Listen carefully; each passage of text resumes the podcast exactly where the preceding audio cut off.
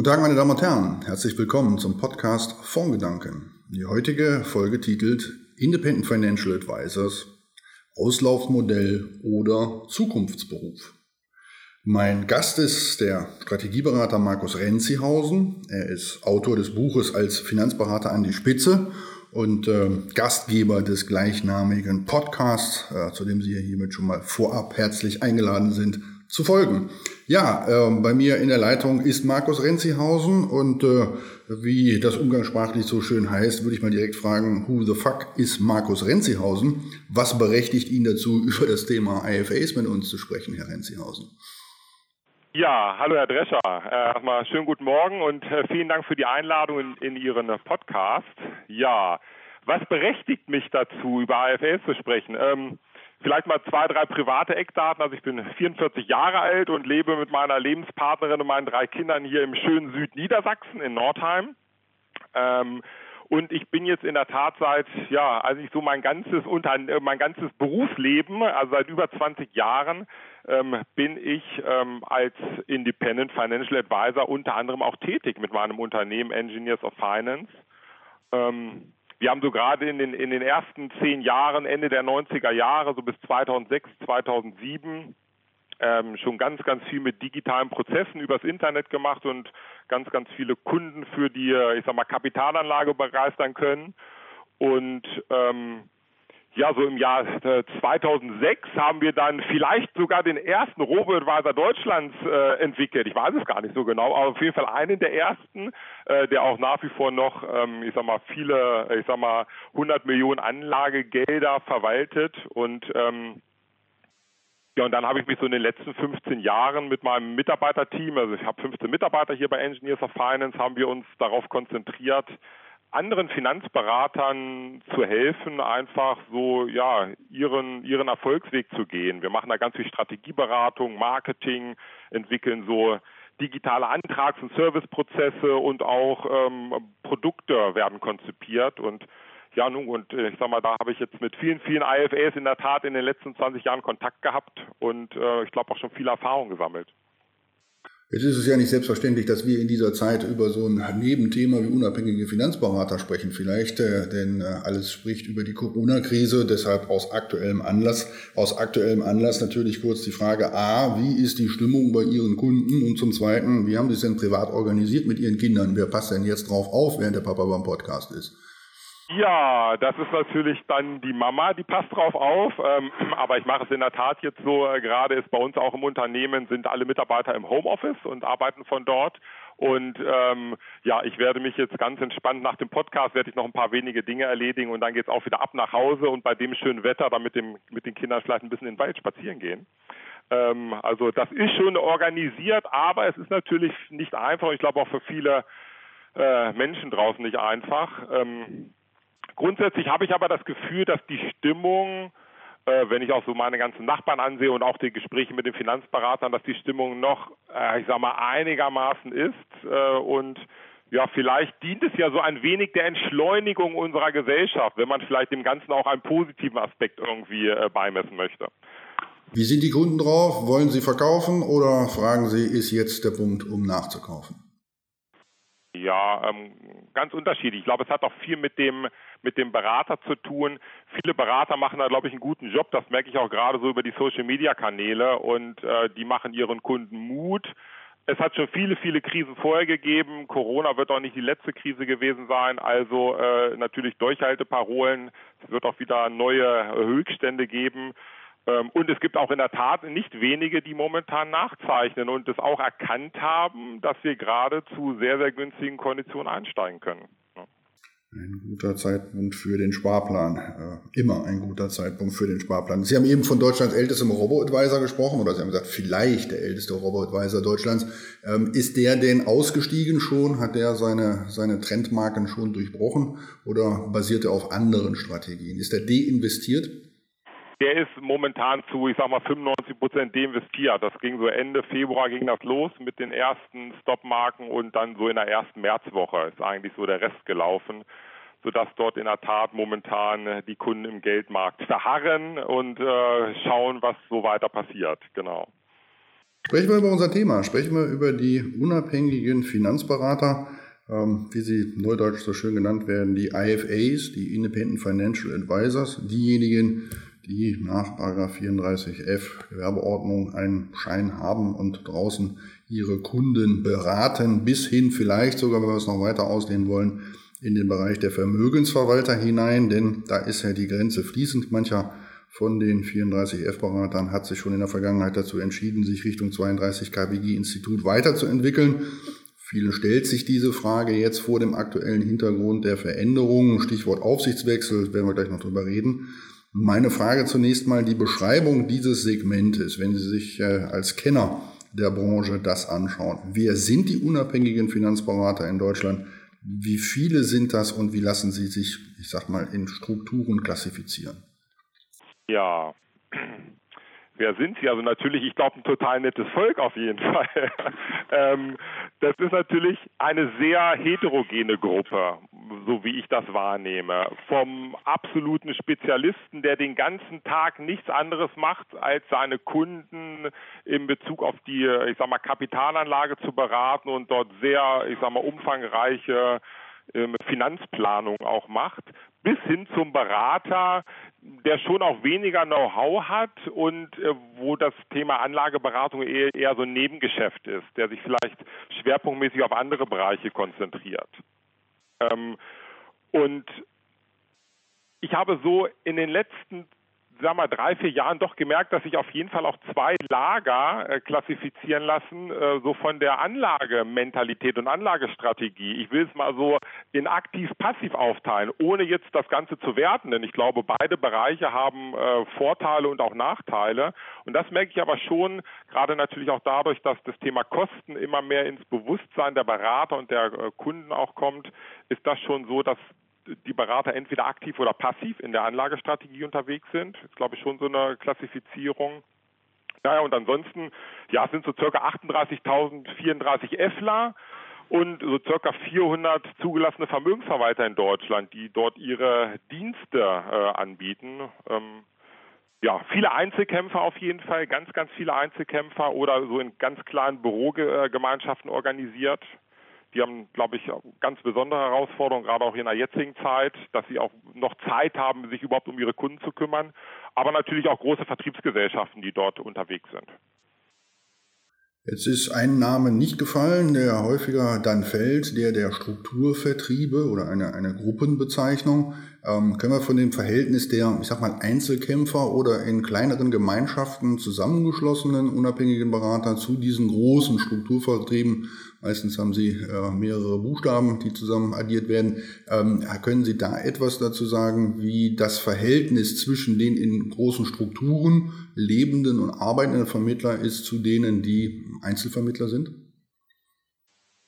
Ähm, also grundsätzlich kann ich erstmal feststellen, dass die Art der der rechtlichen Position eines Finanzberaters, ob nun Strukturvertrieb ähm, oder Einzelkämpfer oder vielleicht sogar als Honorarfinanzanlagenberater, wie auch immer, dass diese rechtliche, ich sage mal, Struktur nicht verantwortlich ist, ob jemand erfolgreich ist in seinem Job oder, oder nicht erfolgreich. Denn es gibt in allen Bereichen super erfolgreiche Finanzberater. Das habe ich also die letzten Jahre festgestellt. Und ähm, online merkt man schon, so über die auch über die Social Media Kanäle, dass es doch auch viele Freundschaften gibt unter diesen Lagern Strukturvertrieb und freier Finanzberater. Denn gerade, es kommen ja viele aus strukturierten Vertrieben. Ich war selbst Ende der 90er Jahre drei Jahre beim AWD tätig und habe dort auch viele tolle Sachen mitgenommen und bin dann irgendwie in die Selbstständigkeit äh, gegangen und ich glaube viele andere Finanzberater draußen auch. Und dann merkt man auch, dass auch die Strukturvertriebe natürlich tolle Seiten haben. Gerade die Infrastruktur, die bereitgestellt wird, die fehlt auf einmal, die muss man sich neu aufbauen. Also so gibt es überall Vorteile, Nachteile und mittlerweile doch auch Freundschaften untereinander, dass nicht so stark gegeneinander gekämpft wird. Welche, na, gegeneinander gekämpft wollen wir sowieso nicht hoffen, ähm, aber es ging, ging da eher um die Frage, wie viele sind wie organisiert. Aber sprechen wir mal über die Geschäftsmodelle, die hinter den IFAs stehen. Es gibt ja auf der einen Seite diejenigen, die, ich sag mal, gegen Honorar beraten, diejenigen, die gegen Vertriebsprovision arbeiten und vor allen Dingen gibt es ja auch Unterschiede, was Vollsortimente angeht, die eigentlich alles machen, also von der Vorberatung über die Versicherungsvermittlung bis hin zu Kreditvermittlung, äh, manchmal auch noch im Immobilienmarkt mit tätig sind und diejenigen, die spezialisiert sind. Wenn wir mal auf diese Geschäftsmodelle schauen, wie kommentieren Sie diese Tätigkeiten? Also grundsätzlich arbeiten mittlerweile noch die allermeisten gegen Provision. Es sind weniger, die gegen Honorar arbeiten, aber es werden mehr. Das ist das, was ich so wahrnehme. Ähm, und es sind sicherlich auch nach wie vor noch die allermeisten, die eher eine Allfinanzberatung anbieten. Also nicht nur die Kapitalanlage, sondern wirklich auch Versicherungen, Baufinanzierung etc die speziellen Anlageberater, die wirklich nur das, den ganzen Tag äh, die Kunden in Bezug auf die Kapitalanlage beraten, das sind äh, sicherlich deutlich weniger. Aber das sind natürlich die, Spezialisten, wo ich merke, die in ihrem Bereich dann noch deutlich erfolgreicher sind weil sie ganz einfach die Prozesse etabliert haben und nicht jedes Mal überlegen müssen, oh, wie, wie gehe ich jetzt genau vor. Die haben eine ganz klare Anlagephilosophie, Anlagestrategie, stellen dem Kunden viele, viele Fragen und können daraus dann auch gute Konzepte entwickeln. Sie Sie haben es gerade ein paar Mal schon angesprochen. Sie haben immer wieder gesagt, es gibt die Erfolgreichen und die anderen. Ähm, die Tage wurde eine sehr interessante Zahl veröffentlicht, die sich so ein bisschen mit der Frage beschäftigt, wie aktiv die unabhängigen Finanzberater sind. Und da hieß es, äh, dass mit Blick auf die Makler- und Bauträgerprüfungen, die die äh, Finanzvermittler ja machen müssen, ein Drittel wie man von den äh, IHKs und Gewerbeämtern her hört, in den vergangenen Jahren für ihre Maklerprüfung Negativerklärungen abgegeben haben. Das heißt, sie produzieren kein Neugeschäft. Was sagt uns das über den Markt der freien Vermittler? Ähm, puh, das sagt natürlich erstmal, dass auch in der Vergangenheit schon viele, ich nenne es mal Gelegenheitsvermittler da waren, die da keinen besonderen Fokus drauf haben, die mal ein Anlagegeschäft mitgenommen haben, aber die natürlich auch merken, dass das gar nicht so einfach ist. Das sind ja so, so banale Dinge. Die Antragsunterlagen ändern sich permanent, weil sich vielleicht allgemeine Geschäftsbedingungen ändern. Äh, die FinFMV gibt es jetzt mittlerweile dann auch schon in mehreren Versionen. Und wenn ich das nur ab und zu mal mache, ist der Aufwand einfach viel, viel zu groß, dass ich mich da reindenke und dass das auch ein guter Prozess wird und auch, dass der, gute, eine gute, äh, dass der Kunde eine gute Qualität bekommt. Von daher kann ich das schon nachvollziehen, dass viele dann das eher beiseite legen, kein Geschäft machen und sich auf andere Bereiche konzentrieren, wo sie einfach, äh, ich sag mal, die Prozesse stehen haben. Das heißt aber auch, dass mancher seinen Schein nicht abgibt, um seine Bestandsprovisionen weiter zu kassieren, aber kein Neugeschäft macht. Eigentlich ist er also für seine Kunden nicht da und nimmt noch letzten Endes Provisionen entgegen. Darf man das so interpretieren? Muss man das so interpretieren? Ja, wahrscheinlich schon. Vielleicht schwingt auch so ein bisschen die Hoffnung immer noch so im Hintergrund mit, dass äh, es sich ja doch vielleicht nochmal wieder ändern könnte, dass man in diesem Bereich der Kapitalanlage doch noch stärker einsteigt. Denn grundsätzlich weiß ich, dass das ja für viele Berater ein attraktiver Bereich ist, weil es Spaß macht, weil man tolle Feedbacks von den Kunden auch bekommt.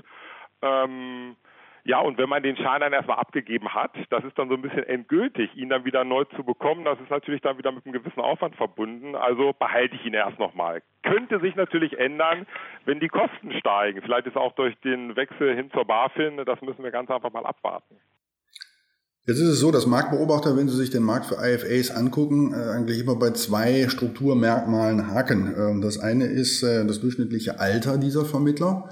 Ähm, was natürlich etwas damit zu tun hat, wie die Attraktivität dieses äh, Berufsbildes äh, von vielen heute gesehen wird was was damit zu tun hat, dass die Markteintrittsbarrieren auch höher geworden ist und sich auch Provisionsmodelle verändert haben. Aber nichtsdestotrotz äh, die Einkommenssituation, äh, die durchschnittliche Einkommenssituation im Verhältnis zum Alter, also dem demografischen Faktor der Berater, ähm, das ist ja etwas, wo Sie auch in Ihrem Buch speziell mit Blick auf das durchschnittliche Einkommen ähm, sich bezogen haben und gesagt haben, eigentlich verdient der, der überwiegende Teil der Vermittler äh, nicht das, was er eigentlich zum Leben braucht, weil schon seine Bruttoprovisionseinnahmen Einnahmen so niedrig ist. Können Sie das mal, Sie haben es ja statistisch untersucht, ähm, ein bisschen für uns mit Leben füllen, wie da die Wirklichkeit aussieht? Genau. Ja, wir haben dort ähm, 2017 und 2018 eine relativ große Umfrage gemacht, haben so circa 1000 Finanzberater daran teilgenommen Ähm, das waren jetzt allerdings, muss ich auch dazu sagen, nicht nur 34F Berater, sondern da sind auch die 34D, also die Versicherungsvermittler mit dabei gewesen. Und im Durchschnitt ist es in der Tat so, dass die Finanzberater angegeben haben, etwa 50.000 Euro Bruttoprovisionserlös im Jahr zu erzielen. Und ähm, ich glaube, da müssen wir beide keine großen Propheten sein, um festzustellen, dass das nicht besonders lukrativ ist und auch nicht besonders viel Spaß macht. Denn da muss ich ja meine gesamten unternehmerischen Kosten noch von decken und dann soll auch noch ein bisschen was zum Leben übrig bleiben. Ich glaube, das ist da wirklich sehr, sehr schwer und das zeigen eigentlich auch zwei Umfragen vom AfW und BVK, die haben das auch untersucht oder machen das regelmäßig. Ähm, ja, das Einkommen ist definitiv durchschnittlich zu gering und das Alter, Sie haben es gerade noch angesprochen, liegt in der Tat so durchschnittlich auch bei gut 50 Jahren. Ähm, das ist natürlich so, dass viele Berater dann auch irgendwann mit dem Gedanken spielen, entweder das Unternehmen zu verkaufen oder ganz einfach äh, aufzuhören. Ja, da müssen wir mal schauen, wie sich das weiterentwickelt. Ich bin ein bisschen positiv gestimmt, denn ich war jetzt gerade auf zwei Messen, die ja glücklicherweise noch ganz normal stattgefunden haben. Das war einmal im äh, Januar ja der Fondkongress in Mannheim, aber ich war auch äh, im Oktober auf der letzten DKM in Dortmund. Und dort ist mir zum ersten Mal, habe ich so ein bisschen wahrgenommen, dass auch sehr viele junge Menschen auf der Messe waren. Das stimmt mich auf jeden Fall ein wenig positiv. Welche drei Fragen sollte sich nach Ihrer Ansicht ein Berater dann in diesem Umfeld, in dem wir jetzt sind, sollte er sich auf jeden Fall mal stellen, wo Sie sagen würden, wenn du mich als Berater eingeschaltet hättest, ähm, dann äh, würde ich dir Folgendes jetzt sagen, stell dir mal diese drei Fragen. Die allerwichtigste, glaube ich, äh, ist so ein bisschen immer die Fokusfrage, wo möchte ich denn mit meinem Unternehmen in fünf oder in zehn Jahren stehen? Wie soll das Leben dann für mich aussehen? Vielleicht, äh, wie soll das äh, finanziell aussehen, aber auch welche Freiheiten möchte ich genießen und wie möchte ich wahrgenommen werden draußen? Ich glaube, das ist ganz, ganz wichtig, weil wenn ich das für mich klar habe, dann kann ich überlegen, mit welchem Kundentyp, also welchem Zielkunden kann ich denn da hinkommen? Und ähm, wenn dieser Kundentyp klar ist, weiß ich auch, welchen Nutzen ich liefern muss. Denn ich, ich kenne dann natürlich irgendwo die Ängste und Sorgen der Kunden oder Wünsche und Ziele, wie auch immer. Also deswegen erste Frage Fokus, wo will ich hin? Zweite, mit welchem Kunden möchte ich dorthin? Und ich glaube, das dritte, in der heutigen Zeit ganz, ganz wichtig, dass man sich immer darüber auch jetzt Gedanken macht, wie kann ich mich denn persönlich weiterentwickeln? Damit ich gerade für diesen Kunden, den ich bedienen möchte, einfach wahnsinnig wertvoll bin, weil ich viel Nutzen liefere. Jetzt gibt es ja verschiedene Handlungsalternativen, die da sind. Gehen wir die gleich mal der Reihe nach durch. Äh, und zwar immer vor dem Hintergrund, wem würden Sie da was raten, wie er sich verhalten soll? Ähm, es gibt die Möglichkeit der Beantragung der Vermögensverwaltungslizenz nach 32 KWG. Zu sagen, jetzt wird das alles sowieso schon so weit reguliert, dass wenn ich dann als Finanzberater von der BaFin beaufsichtigt bin, dann kann ich ja eigentlich auch noch einen Schritt weiter gehen und werde 32er. Welcher Gruppe von unabhängigen Beratern würden Sie zu diesem Schritt, der ja mit Sicherheit eine ganze Menge Mut erfordert, ähm, raten? Ja, also auf, wahrscheinlich auf jeden Fall, also der Berater kann jetzt ja auch schon Vermögensverwaltungsprodukte vermitteln, aber das ist natürlich was anderes, wie wenn es die eigene Vermögensverwaltung ist. Ähm, deswegen derjenige, der sich einfach total entfalten möchte und der sicherlich irgendwo entweder jetzt schon oder mittelfristig das Ziel hat, 100, 200 Millionen Euro Assets auch. Äh, das sollte so die Mindestgröße sein, denke ich, ähm, dass er die da hat, weil das Ganze sich sonst einfach nicht rechnet. Die Kosten sind zu hoch und äh, ich sag mal, die ganzen rechtlichen Regularien sind ja doch noch um einiges höher als das, was jetzt kommen wird, wenn ich unter der BaFin als 34F-Berater aktiv bin. Wer führt sein Anlage- und Abschlussvermittlungs- und Anlageberatungsgeschäft unter Aufsicht der BaFin dann als ein normaler Finanzberater weiter fort? Wer, wer, wer geht quasi jetzt den linearen Weg und bleibt bei seinem Geschäftsmodell, bei, bei seiner Methode und wird dann in Zukunft nur durch die BaFin beaufsichtigt, aber hat keine 32er Lizenz? Wer, wer bleibt da sich selbst und seinem Geschäftsmodell treu? Naja, alle, die jetzt auf jeden Fall ganz viel Spaß dabei haben bei ihrer Tätigkeit als ähm, Finanzanlagenvermittler, die frei sein wollen, denen, die einfach ganz genau, ganz frei entscheiden wollen, was sie machen, was sie mit ihren Kunden machen.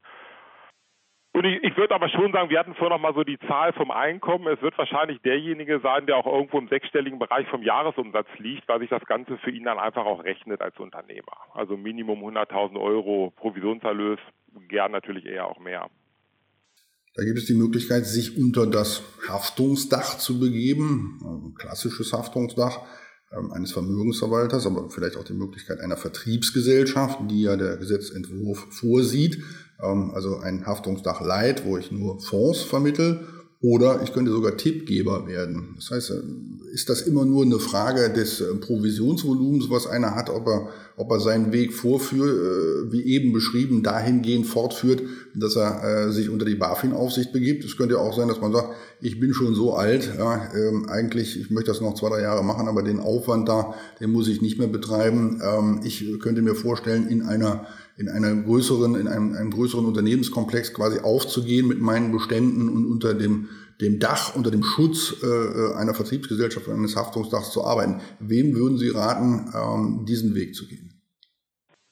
Ja, da ist natürlich das, das Jahreseinkommen ist da nicht die äh, entscheidende Messgröße. Also ich, wir sind ja alle Unternehmer, also alle äh, Berater draußen, die sind unternehmerisch tätig und ich denke mal, es soll uns natürlich auch irgendwo Spaß machen, wenn wir morgens ins Büro gehen und nicht schon, äh, ich sag mal, Stress, purer Stress entsteht, äh, weil man alle möglichen Regularien erfüllen muss und eine ganze Infrastruktur bereithalten muss. Also derjenige, den das eher stresst und der eher ungute Gefühle dabei auch hat, der kann sich doch auch getrost zu einem Haftungsdach anschließen, wenn er wirklich auch andere Wertpapiere als Fonds mitvermitteln möchte oder halt so dieses neue Haftungsdach Light, wie es oft genannt wird, die Vertriebsgesellschaft, wo er dann eine komplette Infrastruktur hat und viel entspannter wahrscheinlich ist und auch mehr Zeit beim Kunden verbringen kann. Und dann haben ja eigentlich alle Parteien auch gewonnen, der Kunde und der Berater.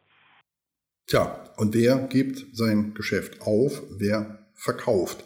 Ähm, Sie haben es eben mm, ja auch schon mal in, äh, oder eben nicht in den, in den letzten Wochen, erinnere ich mich dran, in einer Ihrer Podcast-Folgen ja, alleine thematisiert, ja, nach dem Motto, wie kann man eigentlich von Anfang an schon dafür sorgen, dass sein Unternehmenswert gesteigert wird, um es eines Tages mit einer guten Exit-Strategie auch verkaufen zu können. Aber ähm, wem würden Sie denn dann jetzt dazu raten, zu sagen, komm, mach du dir echt Gedanken darüber, ob du es nicht verkaufen willst und was können sie in ganz kurzen Sätzen demjenigen mit auf den Weg geben, der sich jetzt mit dem Gedanken trägt, sein Geschäft zu verkaufen.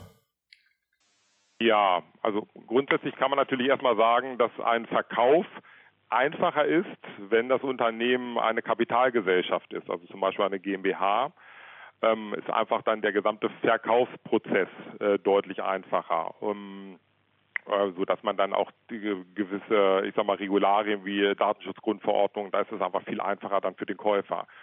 Ähm, beim Verkauf wird natürlich oft, wenn man sich mal anschaut, es gibt ja auch so tolle Bestandsbörsen oder Verkaufsbörsen, werden ja oftmals leider wirklich sehr, sehr geringe Preise gezahlt. Deswegen muss man sich das wirklich gut überlegen, ob so ein Verkauf sinnvoll ist.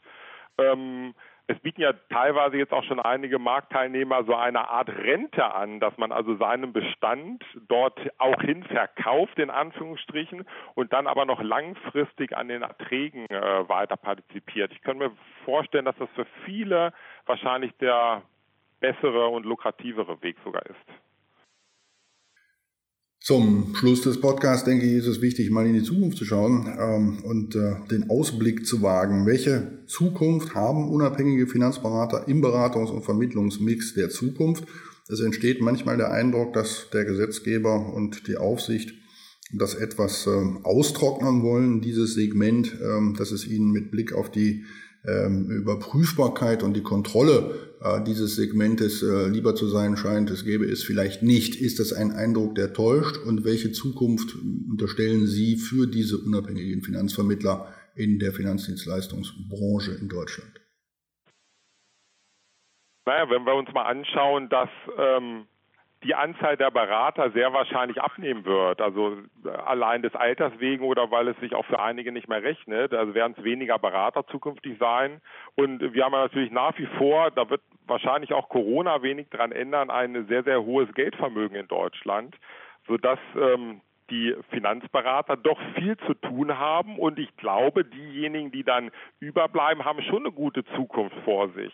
Wenn sie denn, das ist vielleicht so dieses kleine Aber, wenn sie denn aber gewillt sind, auch an sich selbst zu arbeiten, also auch Veränderungen vorzunehmen. Denn es funktioniert einfach heute nicht mehr so wie vor 20 Jahren. Äh, die, die Welt hat sich gedreht und die Digitalisierung ist natürlich sehr, sehr stark vorangeschritten, wenn man es schafft, sein Unternehmen darauf einzustellen, gerade so auch auf digitale Prozesse, ähm, ich glaube, dann hat man wirklich eine gute Zukunft vor sich. Und dann ähm, kann es auch ganz, ganz viel Spaß machen, weil da, ich merke es halt selbst bei meinen Kunden und ich höre das auch immer wieder von Finanzberatern, dass man wirklich auch tolle Feedbacks bekommt, also von den Kunden. Und das ist ja eigentlich der größte äh, Lob und die tollste Motivation, die es irgendwo geben kann. Tja, dann ganz zum Schluss des Podcasts wie immer meine Frage nach einer Literaturempfehlung. Sie haben ein Buch geschrieben, Sie dürfen es durchaus in Kürze vorstellen. Ja, ähm, Literaturempfehlung. Ich fange mal mit einem anderen Buch an oder mit zwei anderen Büchern, die mich ähm, schon sehr stark geprägt haben, wo ich auch viele Inspirationen rausnehmen konnte. Das ist einmal das Buch The One Thing, also das eine Ding, die eine Sache von Gary Keller. Ähm, das hat viel damit zu tun, so mit dem Thema, sich auf etwas zu fokussieren und dass man nicht unbedingt mit Multitasking erfolgreicher ist, sondern dass Multitasking eigentlich eine Lüge ist und auch nicht funktioniert. Und das finde ich schön in der heutigen Zeit. Das entschleunigt auch einiges. Also das ist so ein Buch, was, ich, was mir sehr gut gefallen hat. Äh, ein anderes Buch von dem Ilja Greschkowitz ist das Buch Mach es einfach. Das fand ich super, weil es eigentlich auch so ein bisschen das widerspiegelt, was ich vielen Beratern auch in meiner Strategieberatung sage. Ähm, du musst einfach Dinge machen. Es reicht nicht viel zu planen und zu überlegen, sondern umsetzen und aus dieser Umsetzung lernen, optimieren und dann weiter vorangehen. So ja, die beiden haben mir sehr gut gefallen und genau, ich habe auch ein Buch geschrieben. Im letzten Jahr ist das erschienen im Finanzbuchverlag als Finanzberater in die Spitze und dort habe ich einfach mal so meine 20 Jahre Erfahrung als Finanzberater und auch als Coach von vielen Finanzberatern reingeschrieben. Das ist so ein neuen Stufensystem wie man einfach eine gute Unternehmensstrategie aufbaut, in die Umsetzung kommt, also dass sie auch wirklich zum Leben erweckt wird und wie man dann dynamisches Wachstum mit tollen Offline- und Online-Marketing-Strategien äh, entwickelt. Ähm, ja, sind, glaube ich, drei ganz, ganz tolle Bücher, wo Finanzberater heute viel, viele Inspirationen rausziehen könnten. Herr Renzihausen, ich danke, dass Sie sich die Zeit genommen haben, mit uns hier heute zu sprechen, obwohl Sie viele Kunden in Corona-Sachen hätten beraten müssen. Ähm, das soll es an dieser Stelle gewesen sein. Ich weise die Zuhörer nochmal darauf hin, dass wir eine E-Mail-Adresse haben, wo man uns Anregungen zu dieser Sendung schicken kann oder Vorschläge auch für neue Sendungen unter podcast.fondgedanken.de und verabschiede mich hier aus dem ABC Tower in Köln, wie gewohnt, mit einem Kölschen Tschö und ergänze es im Zeitalter von Corona um ein Bleiben Sie gesund. Bis dann. Auf Wiedersehen.